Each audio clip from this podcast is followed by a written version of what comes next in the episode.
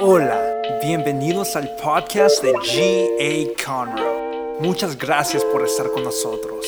Aquí está el mensaje de hoy.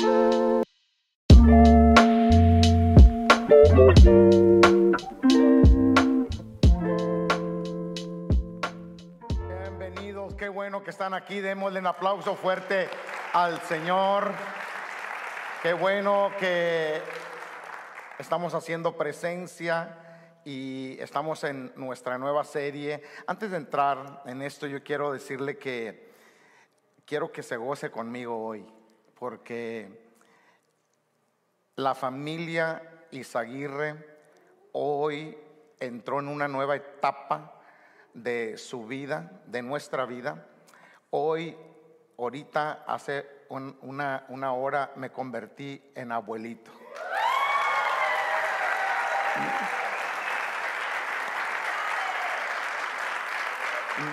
Mi hijo Jay y mi hija Jaylin dieron a luz a una preciosa, preciosa. Mire, es que, es que yo no puedo describirle. Un ángel, un ángel. un angelito. Eh, tiene que verla para creerme. Pero es algo increíble. Si mi hijo me está viendo ahorita, eh, Pastor Jay eh, y Jaylin, los amo. Congratulations. Congratulations. Aquí está la iglesia. Les amamos. Muchas felicidades. Así que estoy, estoy loco por ir a ver a mi nieta ya. Entonces, a Dios sea la honra y la gloria. Yo sé que los planes eh, que Dios tiene son planes grandes, planes de bien. Lo que Dios me ha dicho se ha cumplido y solamente quiero decirle a mis hijos, la familia sigue hijos. Algo grande Dios, Dios va a hacer con esa nena. Eh, esa nena tiene un propósito grande, maravilloso. Amén. Bueno, yo podría echar un mensaje ahorita solo de mi, de mi nieta, ahorita mismo. Pero vamos a entrar a la palabra. bueno, ¿cómo, ¿cómo, podemos vivir a través de, de un día malo? Todos hemos tenido de pronto algún día malo, algún mal día. Pero la semana pasada estuvimos hablando sobre la importancia de entender que en Cristo podemos ser afirmados, podemos encontrar salvación, seguridad y podemos ser afirmados de que todo va a estar bien, no importa qué es lo que estés pasando en tu vida, todo va a estar bien. Así que si el día de hoy alguien llegó aquí a esta casa eh, con un problema muy fuerte, quiero decirte, todo va a estar bien. Dios va a ayudarte, algo bueno va a suceder en tu vida el día de hoy. Yo prediqué la semana pasada sobre este versículo que dice Jesús estando en la cruz. Recuérdese que estamos en estas semanas, hemos estado predicando de esto porque estamos acercándonos semana a semana nos estamos acercando a lo que es la semana de la pasión, la semana que llamamos la semana santa, la semana de la pasión. Y, por supuesto, eh, estamos, estamos también dirigiéndonos hacia el día Easter. Easter es la Pascua, el día de Pascua que vamos a estar celebrando. Ese va a ser un día tremendo, maravilloso. Invite almas para ese día, invite un amigo. Ese día, Easter, Pascua cambió la vida de la gente. Es el día que cambió la vida de la humanidad completa. Por eso estamos predicando de esto. Entonces, aquí en el versículo que prediqué la semana pasada, hablé sobre el versículo que dice, Jesús estando en la cruz le dice al malhechor que estaba allí, al ladrón que estaba al lado de él, le dice, te aseguro que hoy estarás conmigo en el paraíso. Eso fue lo que Jesús le dijo al ladrón. Te aseguro que hoy, o sea, lo estaba firmando, dándole una seguridad de que iba a estar todo bien. E, e, entiendo que está sufriendo, yo también estoy sufriendo, pero créeme, hoy, y cuando dice hoy, era hoy, ese mismo día, los dos, él iba a estar en el paraíso. Y yo creo que eso es una gran, una gran afirmación, una gran bendición. Entonces, hoy voy a estar basando mi mensaje en el siguiente pasaje pero quiero que ponga atención a, solamente a, dos palabras, eh, pero voy a, voy a leerle el pasaje. Dice Juan 19, 28 al 29, dice así, después de esto, como Jesús sabía que ya todo había terminado y para que se cumpliera la escritura dijo, tengo sed. Oiga eso, Jesús, el Hijo de Dios, se encuentra de pronto en una necesidad y dice, tengo sed. ¿Alguien ha tenido sed en algún momento? Terrible. Había allí una vasija llena de vinagre. Así que empaparon una esponja en el vinagre, la pusieron en una caña y se la acercaron a la boca.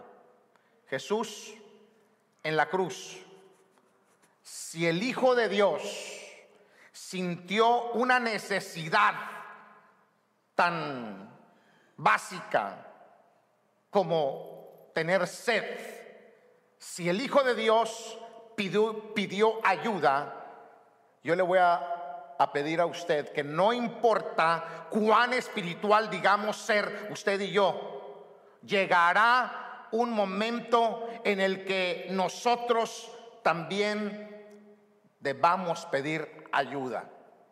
Tenemos que aprender a pedir ayuda, sea lo suficientemente ser humano para reconocer su necesidad Podría llegar de pronto a ser difícil que necesitamos ayuda, eh, que pedamos ayuda de pronto, porque a veces el orgullo, y eso es por parte del pecado. Muchas veces no pedimos ayuda porque pensamos que no la merecemos. Soy un pecador, si la gente supiera, soy un gran malvado, un gran bandido. Y por el pecado a veces que existen en nosotros, a veces es difícil admitir, necesito ayuda. Pero por otro lado, también muchas de las veces es por miedo. Por miedo a muchas cosas. Y yo voy a entrar en eso ahora mismo para que entienda a, qué miedo es que yo me refiero. Génesis capítulo 3, versículo 10 dice, el hombre contestó, escuché que andabas por el jardín y tuve miedo porque estoy desnudo, por eso me escondí. Miren, todos los que conocen la historia en la palabra de Dios, saben y han oído eh, la historia sobre Adán, como Dios creó a Adán, lo puso en el huerto, lo puso en ese lugar precioso, luego posteriormente le hizo una ayuda idónea. Así dice la escritura. Le puso una ayuda idónea y luego, pasando el tiempo, lo que Dios les había pedido a ellos es que no, que podían comer de todos los árboles. Y Él les, les, les dio un tour y les dijo, pueden comer de todo esto, pero este árbol de aquí, este árbol no lo tocarán. No comerán de este árbol. ¿Y qué sucedió?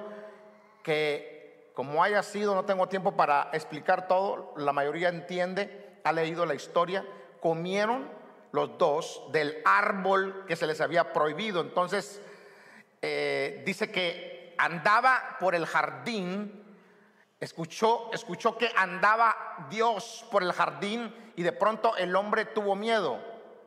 Y mire lo tremendo, dice, porque andaba desnudo. Ahora, ¿quién le enseñó a él que estaba desnudo? Si cuando Dios lo creó, así lo creó. Y así andaba. Y la mujer también. Y ninguno se avergonzaba. Pero el pecado los hizo sentir vergüenza y miedo. Vergüenza y miedo. Y se escondía el hombre y la mujer por miedo a que Dios los destruyera. Ahora, le voy a hacer una pregunta.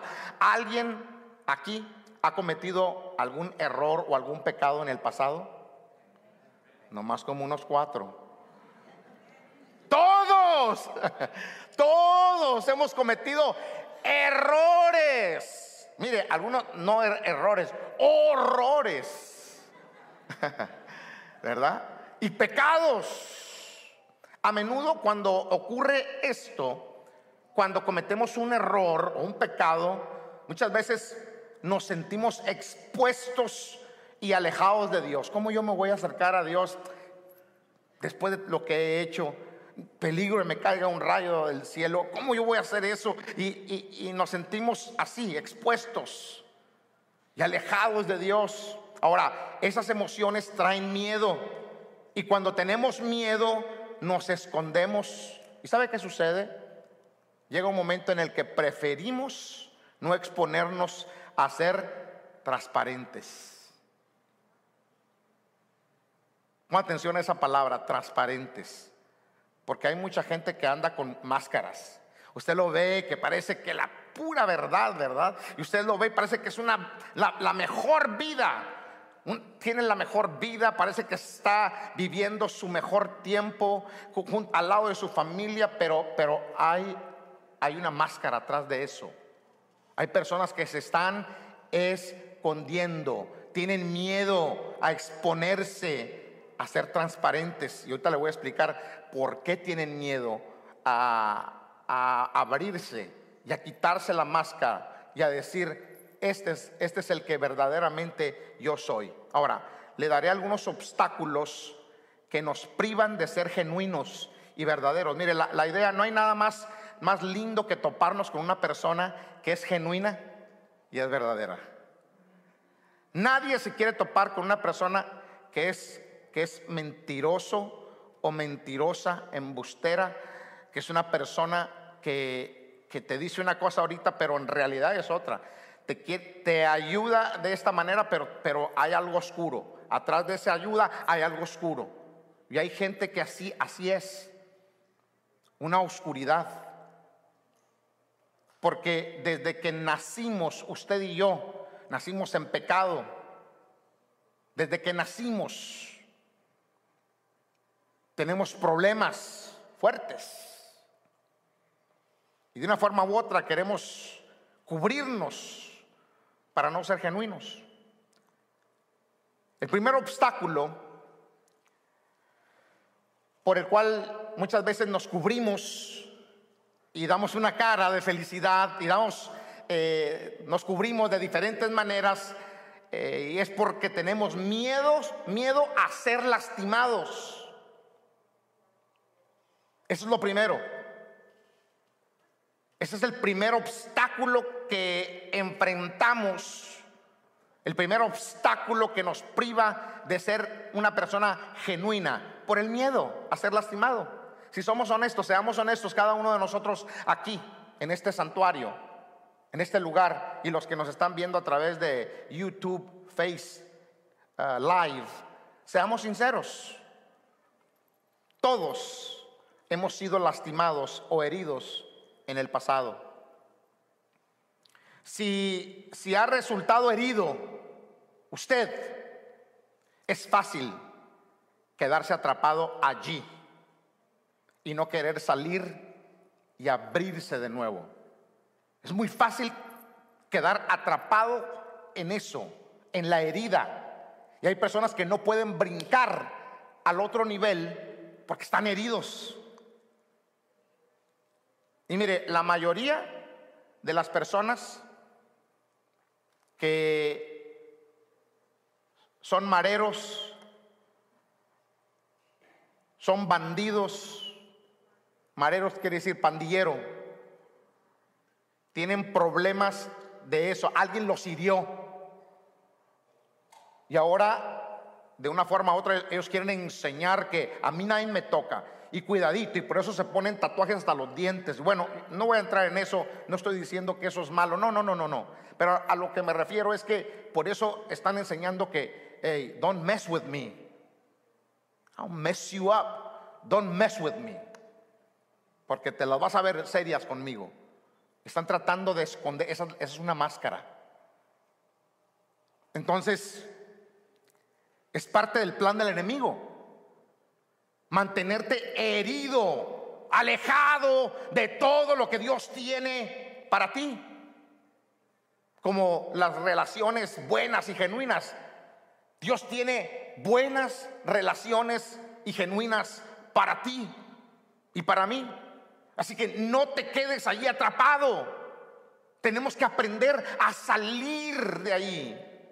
Porque los planes de Dios para nosotros son, son planes grandes, planes de bien y no de mal. Y Dios no puede llevarte al nivel que te quiere llevar hasta que tú te quites esa careta, hasta que aprendas a salir de ese miedo y ser una persona real.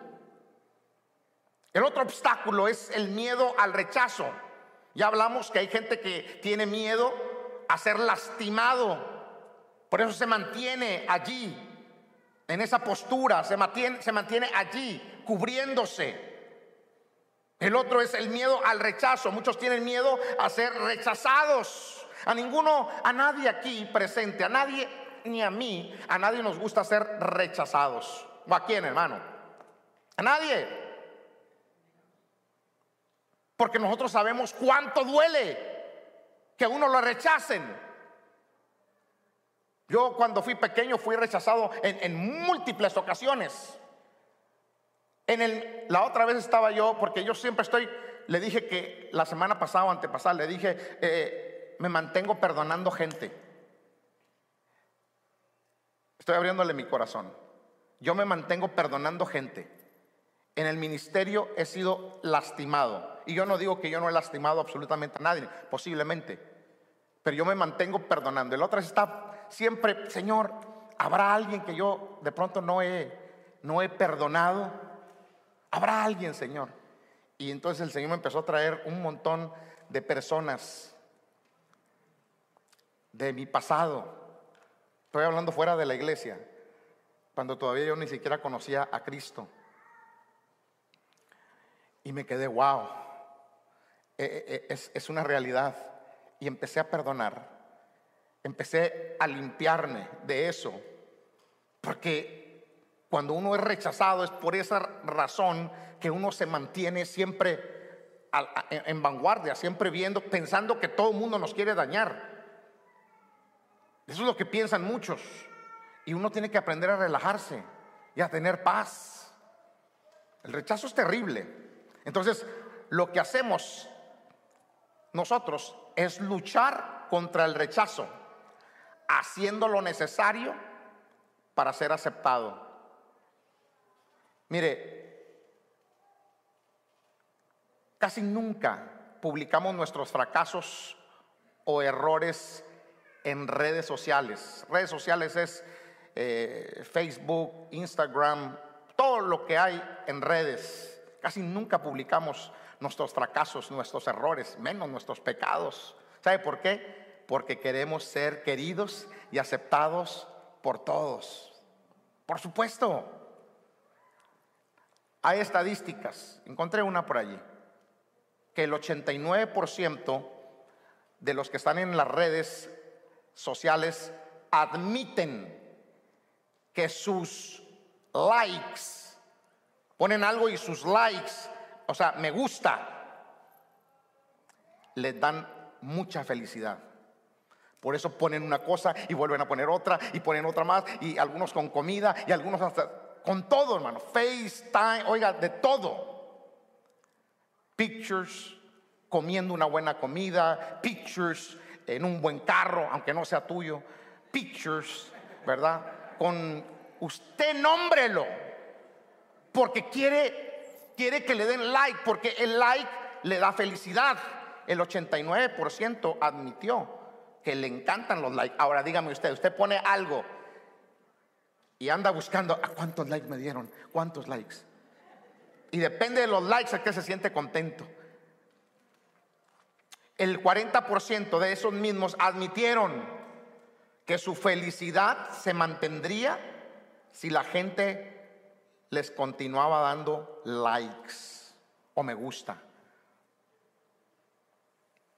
Iglesia, es obvio que anhelamos aceptación.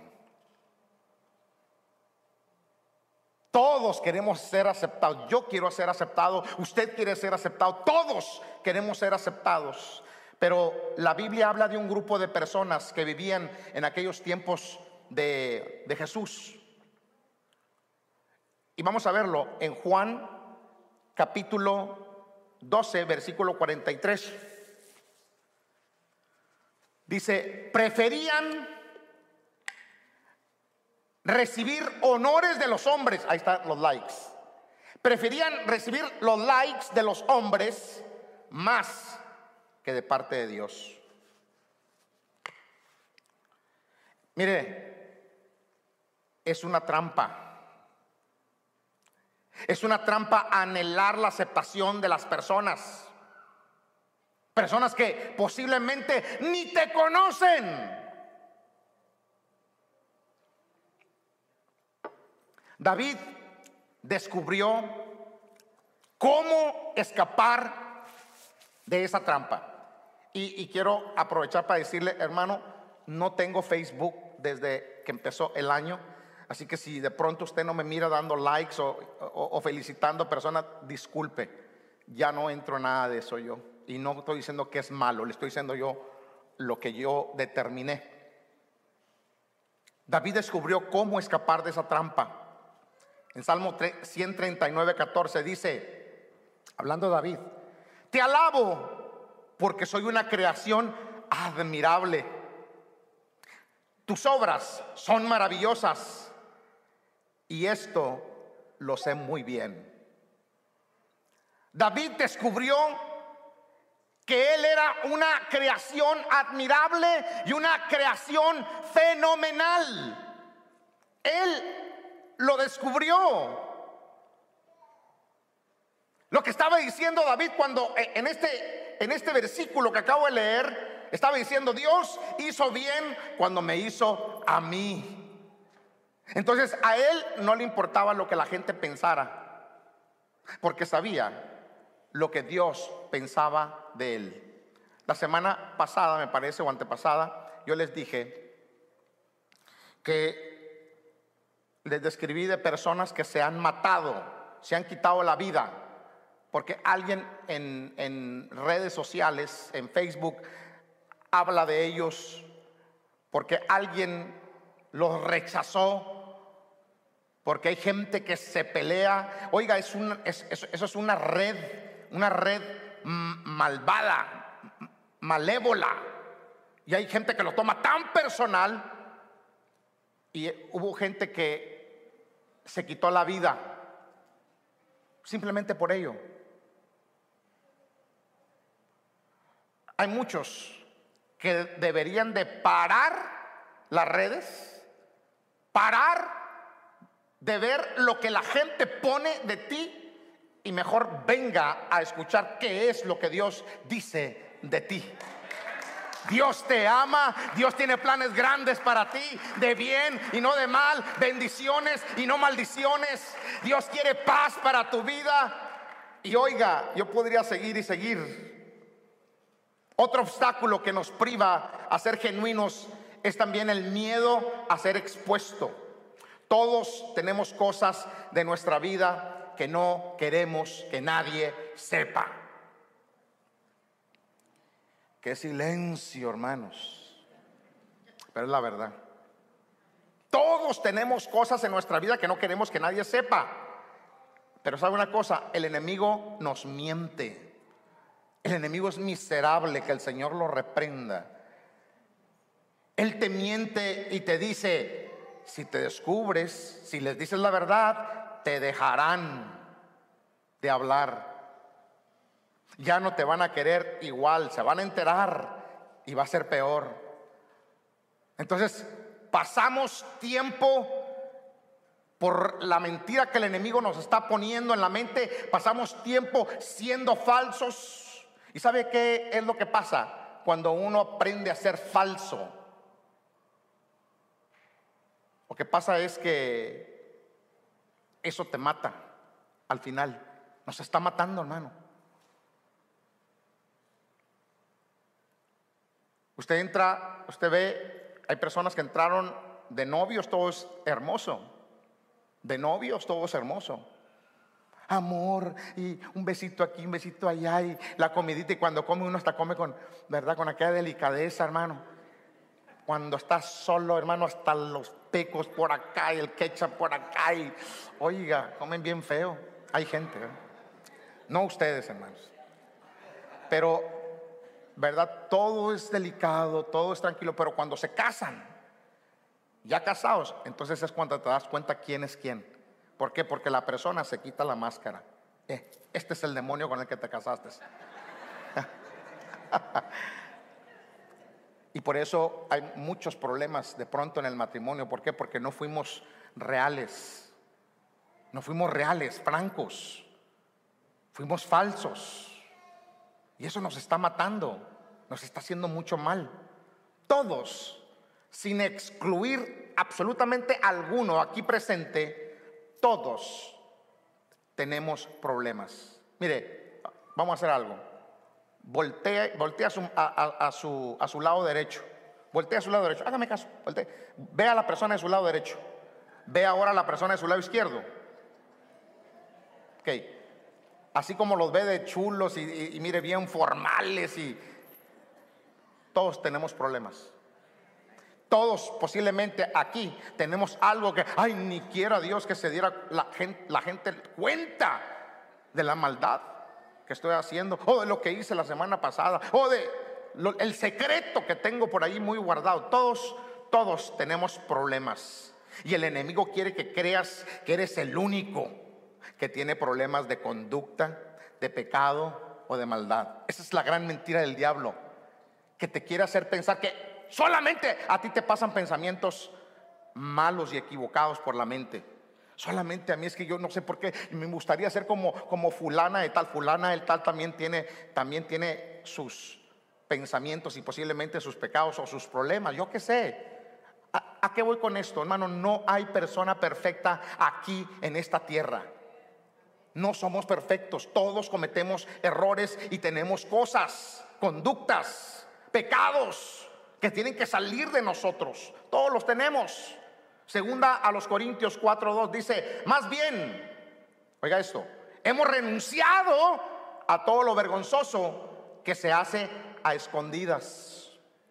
No actuamos con engaño ni torcemos la palabra de Dios. Al contrario, mediante la clara exposición de la verdad, nos recomendamos a toda conciencia humana en la presencia de Dios. Mire, todos los que estamos aquí estamos haciendo un esfuerzo, un esfuerzo a renunciar a todo lo vergonzoso. Hemos cambiado, Dios nos ha ayudado, nos está ayudando y nos seguirá ayudando. Y cosas grandes van a suceder en nuestras vidas, pero es tiempo de cambio. Es tiempo de tomar buenas decisiones. Primera de Juan, capítulo 1, versículo 7 al 8 dice, pero si vivimos en la luz, así como Él está en la luz, Él, tenemos comunión unos con otros. Y la sangre de su Hijo Jesucristo nos limpia de todo pecado. La sangre nos limpia de todo pecado. Así que si usted pecó, pídale perdón a Jesús y Él le perdona. El 8 dice, si afirmamos, oiga esto, que no tenemos pecado, nos engañamos a nosotros mismos y no tenemos la verdad. En la mañana hice una pregunta aquí, dije, ¿cuántos aquí son perfectos y no tienen ningún pecado? Hermano, va a creer, uno levantó la mano. Todos estábamos, yo estaba acá abajo del de este. Pero ¿sabe qué? Luego le dije, sí, sí te creo. A ese que levantó la mano, sí le creo. Y tengo mis razones. Tengo mis razones muy fuertes. Y si se pone eh, a, pelear conmigo en eso, le voy a ganar. Pero esa, esa persona que levantó la mano, la levantó, es, es, un niño. Y levantó la mano eh, puro y limpio. Pero escucha lo que le voy a decir, hermano, todos, si afirmamos que no tenemos pecado, nos engañamos a nosotros mismos. Mire, hermano, le voy a decir algo. Usted y yo vivimos en un cuerpo que es más malo que Belcebú. Oiga eso, usted y yo, créamelo, este cuerpo, esta carne en la que vivimos es más mala que el, que el puro diablo. El apóstol Pablo solía decir, ¿quién me librará de este cuerpo de muerte? Por eso tenemos que someterlo. ¿Sabe cómo? Pablo sabía, entendía que estaba en un cuerpo. Y mientras que estemos en este cuerpo, vamos a cometer errores y vamos a pecar. ¿Hay un amén ahí, aunque sea? Y Pablo entendía y por eso Pablo decía, por eso golpeo mi cuerpo y lo pongo por servidumbre. No vaya a ser que habiendo sido heraldo para otros, yo mismo venga a ser eliminado. O sea, eso es de trabajar con la cuestión del pecado. Eso es de pedirle, Señor, ayúdame. Padre, perdóname por ese pensamiento. Padre, perdóname por esto. Límpiame, ayúdame. Esto es de mantenernos. Hagamos lo que hizo Jesús y seamos transparentes y dejemos ya, por favor, de darnos golpes de pecho de mucha santidad. No es así, hermanos. Si mejoramos en eso, la vida puede mejorar. Muchas veces nosotros tenemos miedo, miedo a ser expuestos. ¿Cuántos se recuerdan? Voy a terminar dándoles lo siguiente, pero déjenme compartir este testimonio brevemente. ¿Cuántos se recuerdan que por allá por el año 2020 ustedes me miraban venir, predicar, compartía con fuego, todo bien, perfecto, super pastor? No, era todo lo contrario, hermanos. Estaba pasando por depresión, estaba pasando por una situación de pánicos, momentos donde yo tenía que parar el carro, bajarme el carro, caminar, pedirle a Dios, Señor, ayúdame, ¿qué me está pasando? No lo entiendo. Me fui para Denver, Colorado, me fui por un mes. La iglesia me pagó una estadía en un lugar especial de consejería cristiana, con gente muy, muy reconocida y por un mes me ayudaron, me restauraron, me bendijeron, me aconsejaron y la primera semana cuando regresé me quité todo y les dije, esto me pasó. He estado pasando por esto, por esto, por esto. La gente estaba así porque pensaban, ¿cómo el pastor va a estar pasando por algo así y no lo sabíamos? Pero ¿sabe qué? No más máscara. Eso es lo que usted ve. Un ser humano simple y primitivo. Un ser humano que también, igual que usted, afronta miedos, afronta situaciones difíciles. Pero es importante que nosotros quitemos ese miedo de exponernos a, de exponernos porque la gente, a ver qué va a pensar la gente, la gente se va a ir de la iglesia. No, ¿sabe qué pasó? Llegó más gente a la iglesia, hermano, cuando yo abrí mi corazón. Más gente. ¿Sabe por qué? Porque la gente se familiarizó conmigo. Dijo, eso es mismo lo que estoy pasando yo. Y si el pastor lo pasó y salió adelante, yo también voy a salir adelante. Y a Dios la gloria, honra y alabanza. Eso es. Le voy a dar algunas decisiones que podemos tomar para ser más transparentes. Porque lleves este mensaje. La idea de este mensaje es que usted llegue a ser transparente. Sea transparente, hermano. No sea falso. Nosotros no, lo, no estamos aquí para juzgarlo y no estoy predicando este mensaje para alguien en particular. No, este mensaje es para todos. Para poder ser más transparentes, establece un grupo de amigos es decir, nadie, ni usted ni yo, fuimos creados para vivir la vida solo, solos. Nadie. Esto se ve más cuando ocurre una tragedia.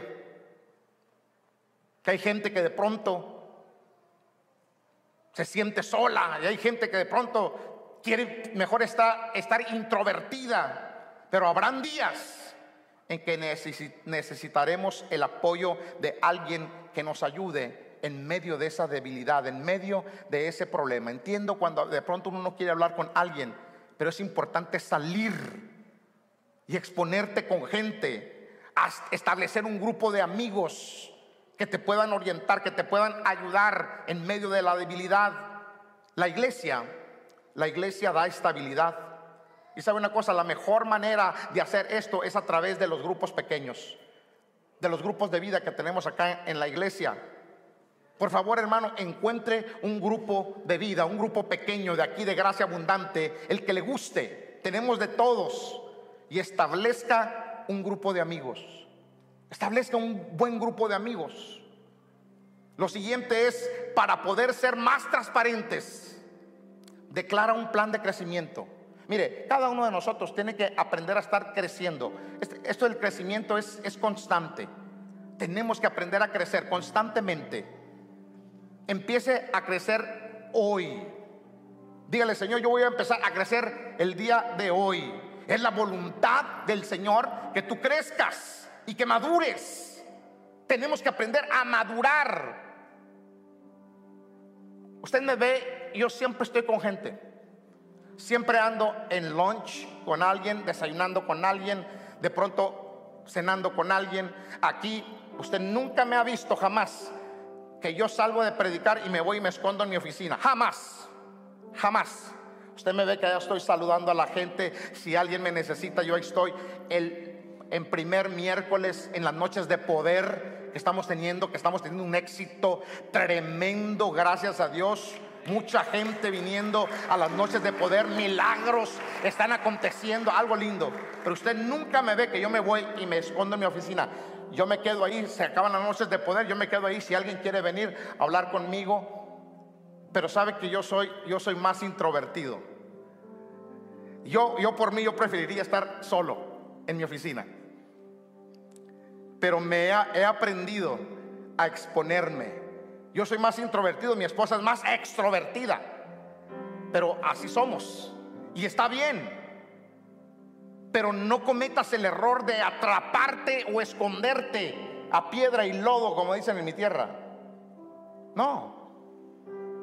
Declara un plan de crecimiento en el nombre del Señor. Y busque ayuda, crezca. Rodéese de personas que de pronto tienen lo que tú necesitas. Mire, si su matrimonio de usted está teniendo dificultades, entonces busque una pareja con un matrimonio fuerte que le pueda ayudar, que le pueda dar algunas lecciones para enseñarle a usted y a su cónyuge. Si de pronto lo mismo es con los niños, tiene problemas con sus hijos y ya no sabe qué hacer, vea, busque, no busque a cualquier persona, busque a una pareja que tenga hijos bien portados que tenga hijos que están teniendo éxito y aprenda de ellos. Si estás teniendo problemas con las finanzas, hay gente que cualquier peso que les cae, hermano, lo deshacen, lo despedazan. No tienen absolutamente nada. Nada. Porque todo lo despilfarran. Necesitas ayuda. Busca una pareja mi hijo me ha puesto una gran lección, Pastor Jay. Es una persona que tiene una manera de manejar sus finanzas basadas en, la palabra. Y Dios lo ha bendecido, hermano. Él, él, solo tiene 26 años y tiene una casa mejor que la mía. Tiene carros mejores que los míos. Tiene cosas mejores que las mías. Dios lo ha bendecido. Ahora, estoy hablando de mi hijo y me enorgullezco, me siento contento, pero es buenísimo para manejar finanzas, para administrarlas y, siempre le da su diezmo a Dios. Es, uno de los, mayores contribuyentes de esta casa.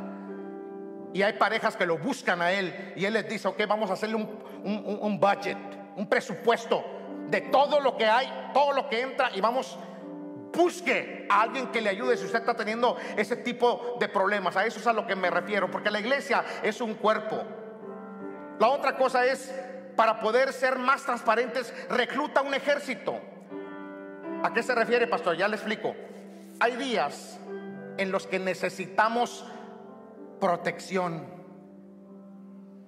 Hay días en los que necesitamos protección. Quizá algunos te han defraudado. Yo entiendo que han, habido personas que han sido defraudados, defraudados. Algunos posiblemente los defraudó un líder.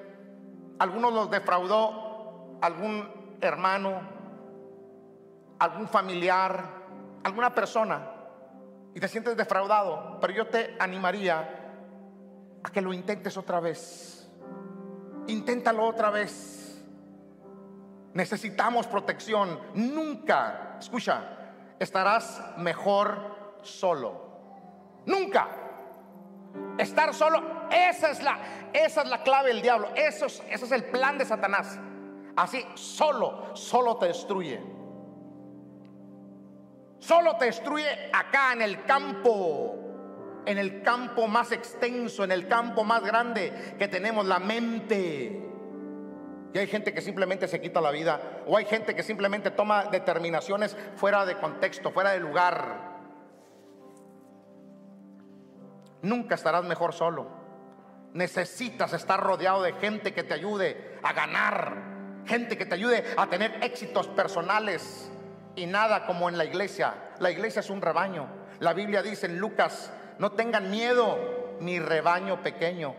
Es decir, somos un rebaño. Porque es la buena voluntad del Padre darles el reino. Hermano, Dios tiene tantas cosas para nosotros.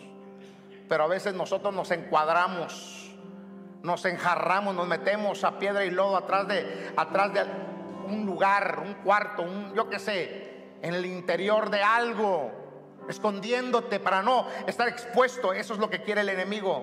La mejor manera de ser un rebaño es aquí, en la iglesia, sea un rebaño.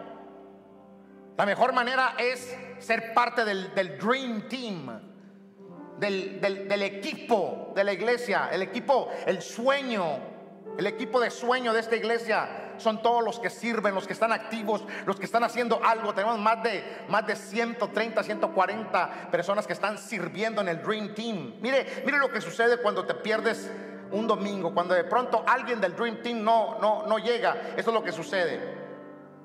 Eso hace que alguien de pronto te pregunte, hermano, ¿dónde estabas? Te, extrañamos la semana pasada.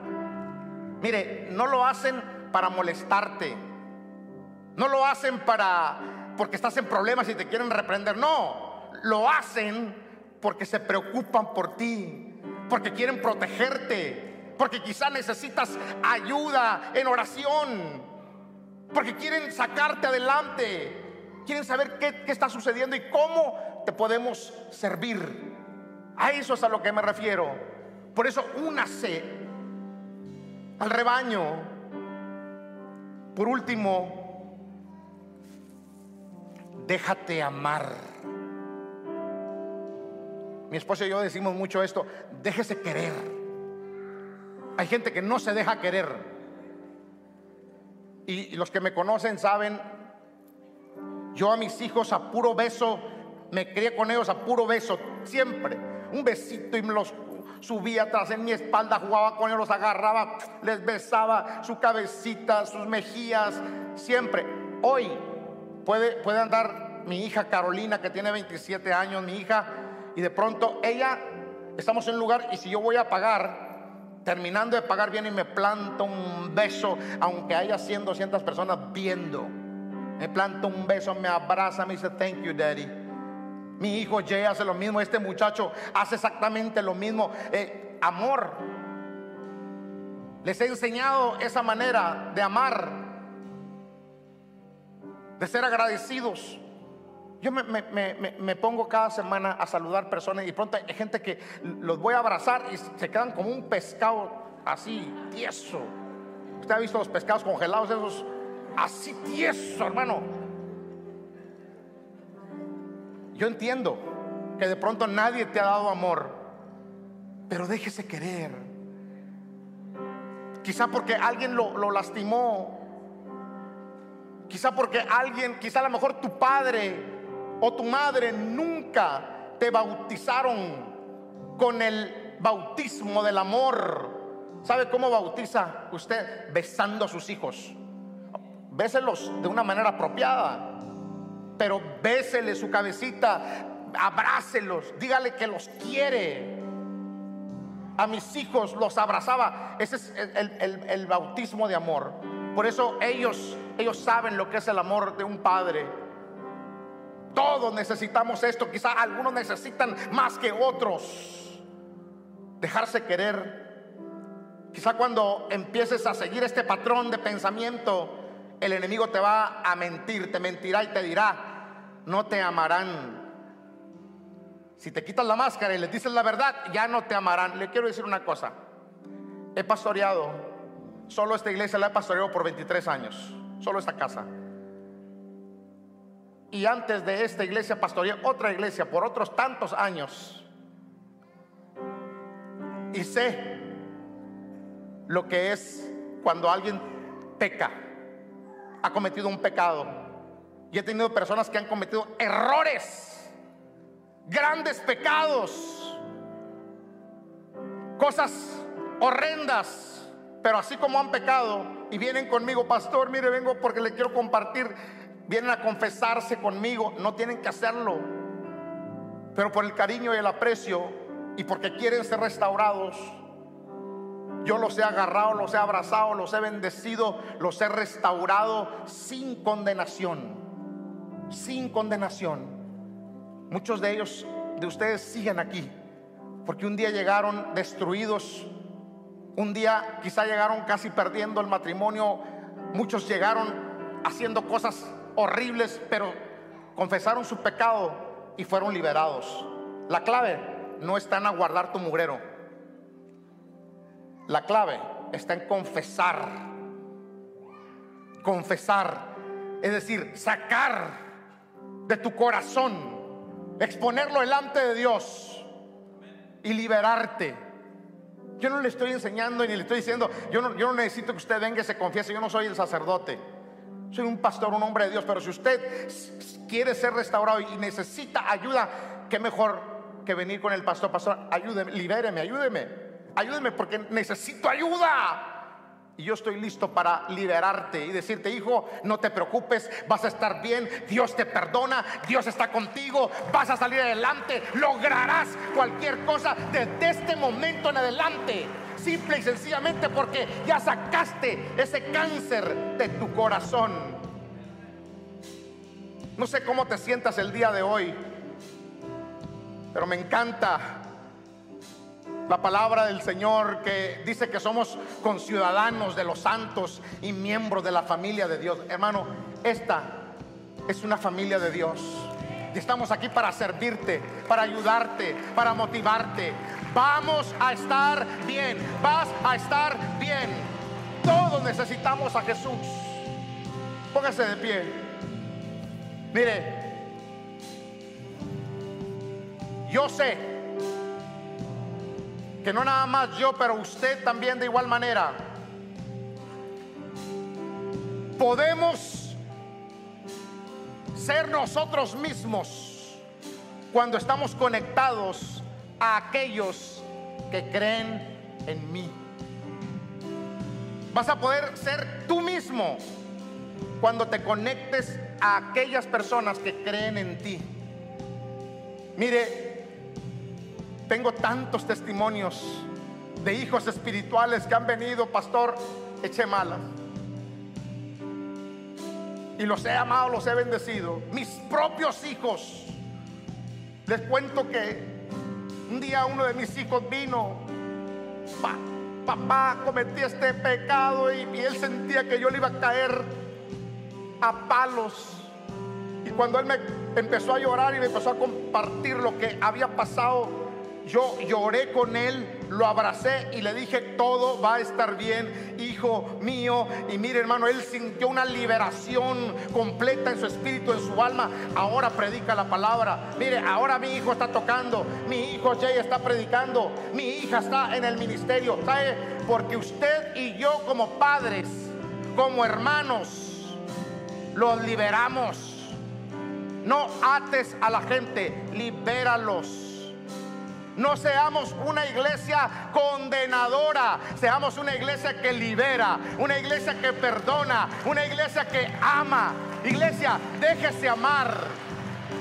Si de pronto alguien viene y le comparte algo, hermano, ámelo, bendígalo, échele el hombro, levántelo. Y usted va a ver cómo la gloria de Dios va a resplandecer, no nada más en la vida de él, pero en la vida tuya también. Ahí donde está, levante sus manos delante de Dios.